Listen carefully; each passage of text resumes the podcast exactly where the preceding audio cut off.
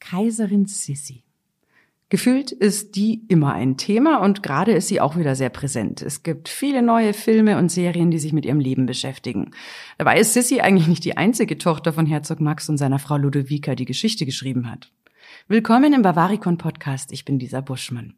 Wir haben heute die Geschichte einer jungen Frau für euch, deren Leben mindestens genauso spannend war wie das ihrer älteren Schwester. In Teilen Italiens wird sie immer noch verehrt. Warum? Hört selbst. Bavaricon History Im Jahr 1860 ist die Festung von Gaeta Schauplatz einer Belagerung.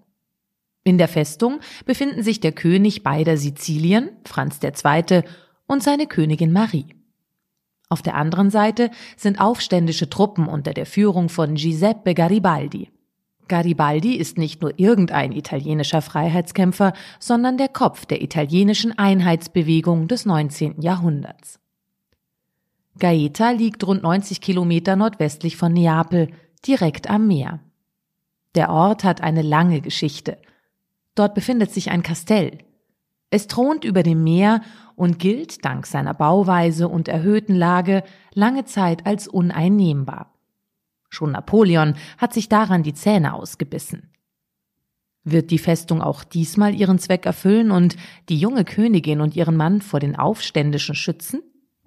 Marie-Sophie Amalie, gebürtige Herzogin in Bayern, ist zu diesem Zeitpunkt gerade einmal 19 Jahre alt und erst seit rund einem Jahr in Italien. Davor hatte sie ein weitgehend sorgenfreies Leben, auch wenn ihr Start ins Leben ziemlich spektakulär verlaufen ist. Am 4. Oktober 1841 hält sich die hochschwangere Herzogin Ludovica im Garten von Possenhofen auf, als urplötzlich die Wehen einsetzen. Sie schafft es gerade noch rechtzeitig ins Schloss, da kommt Marie auch schon auf die Welt. Immerhin wenigstens im Salon des Hauses und nicht in freier Wildbahn. Wie ihre vier Schwestern wächst Marie zu einer Schönheit heran.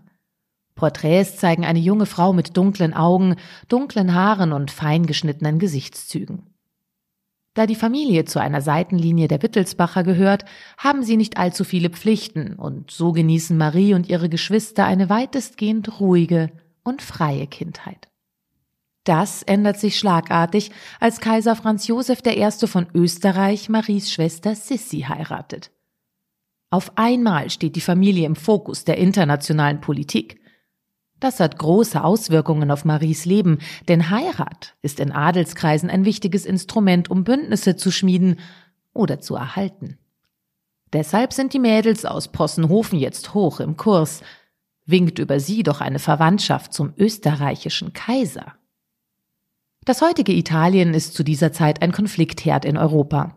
Es besteht aus mehreren Reichen mit unterschiedlichen machtpolitischen Interessen. Außerdem kommt im 19. Jahrhundert eine Nationalbewegung in Gang, die sich Risorgimento nennt. Ihre Anhänger wünschen sich die Bildung eines nationalen Einheitsstaats. Diese Bewegung bedroht die Dynastie der Bourbonen, die über das Königreich beider Sizilien herrschen. König Ferdinand II. ist beim Volk verhasst, sogar so sehr, dass einer seiner Soldaten einen Anschlag auf ihn verübt.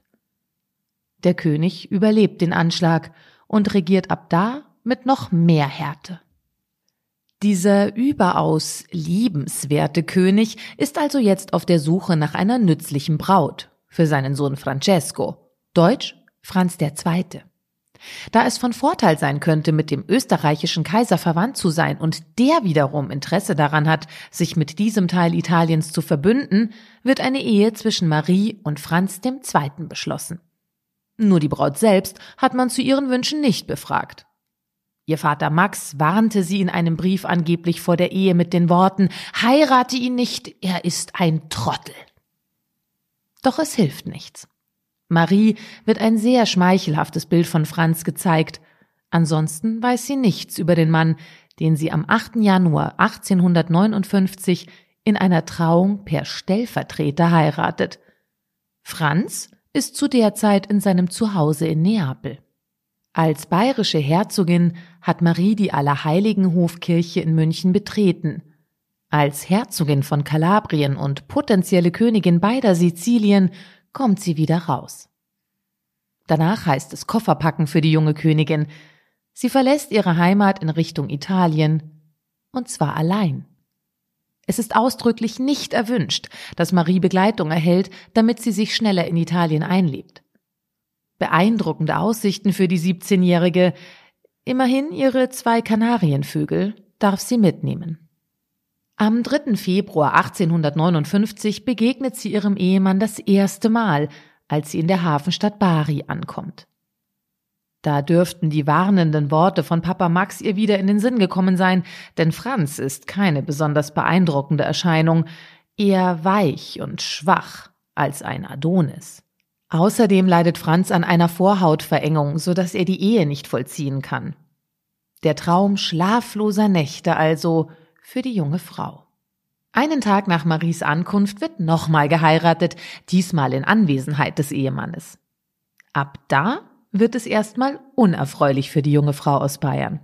Aberglaube ist in Neapel weit verbreitet und als nur sieben Tage nach Maries Ankunft zwei junge Frauen aus der neuen italienischen Verwandtschaft an Typhus sterben, hat Marie schnell den Stempel einer Unglücksbringerin.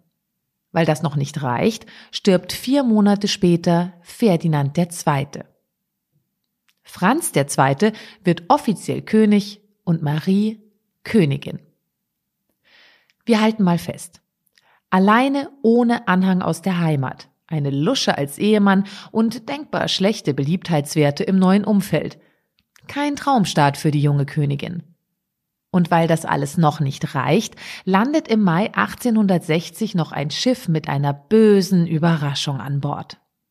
Auftritt des Freiheitskämpfers Giuseppe Garibaldi. Der hat seine Freiwilligenarmee im Gepäck, den sogenannten Zug der Tausend. Er landet in Sizilien, um das neapolitanische Königreich anzugreifen. Marie und Franz bleibt keine Wahl. Sie müssen aus Neapel fliehen und suchen Schutz in Gaeta bei ihrem General Felix von Schumacher.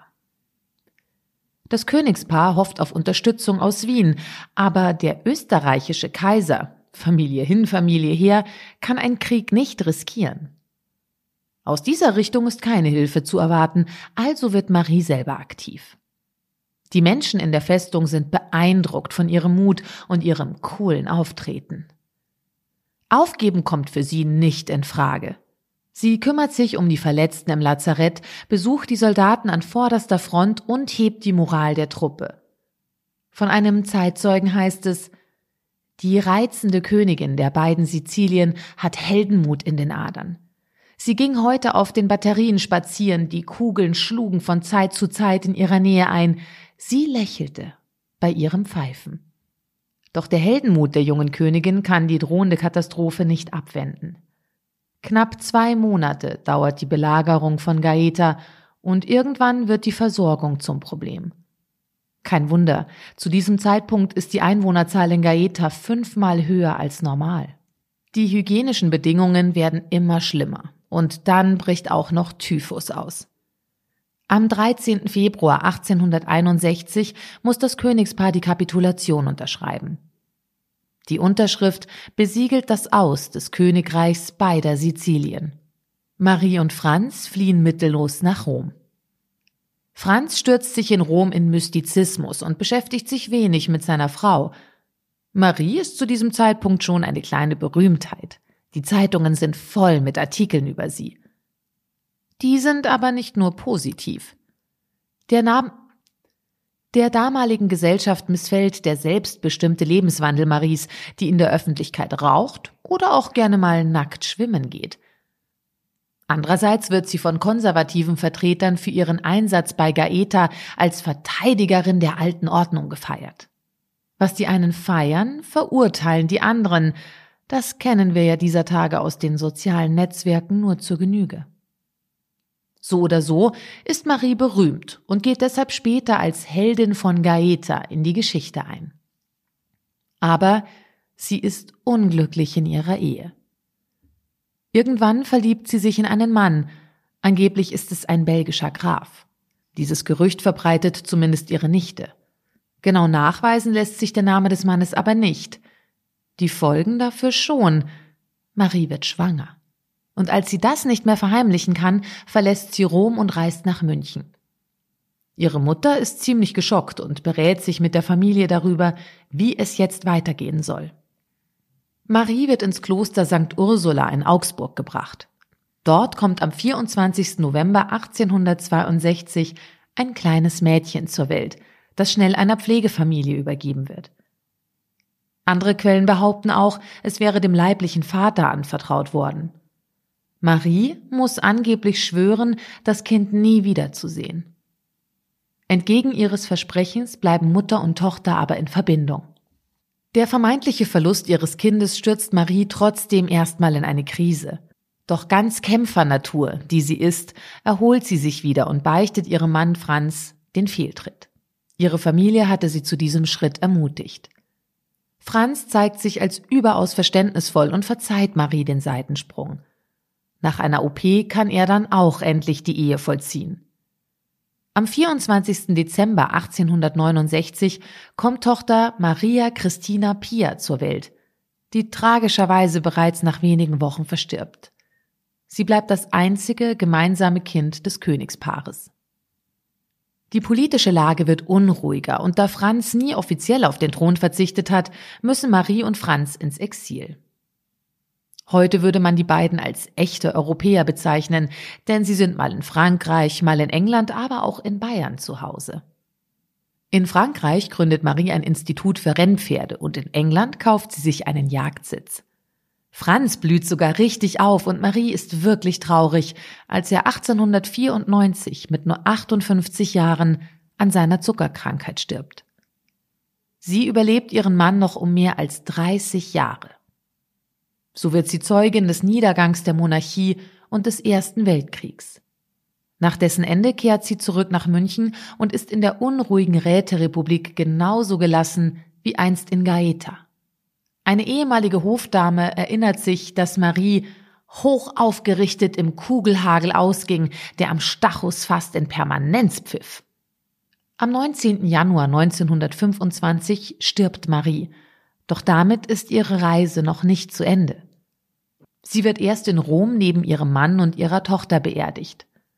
1984 werden die sterblichen Überreste der gesamten Familie nach Neapel in die Basilica di Santa Chiara überführt.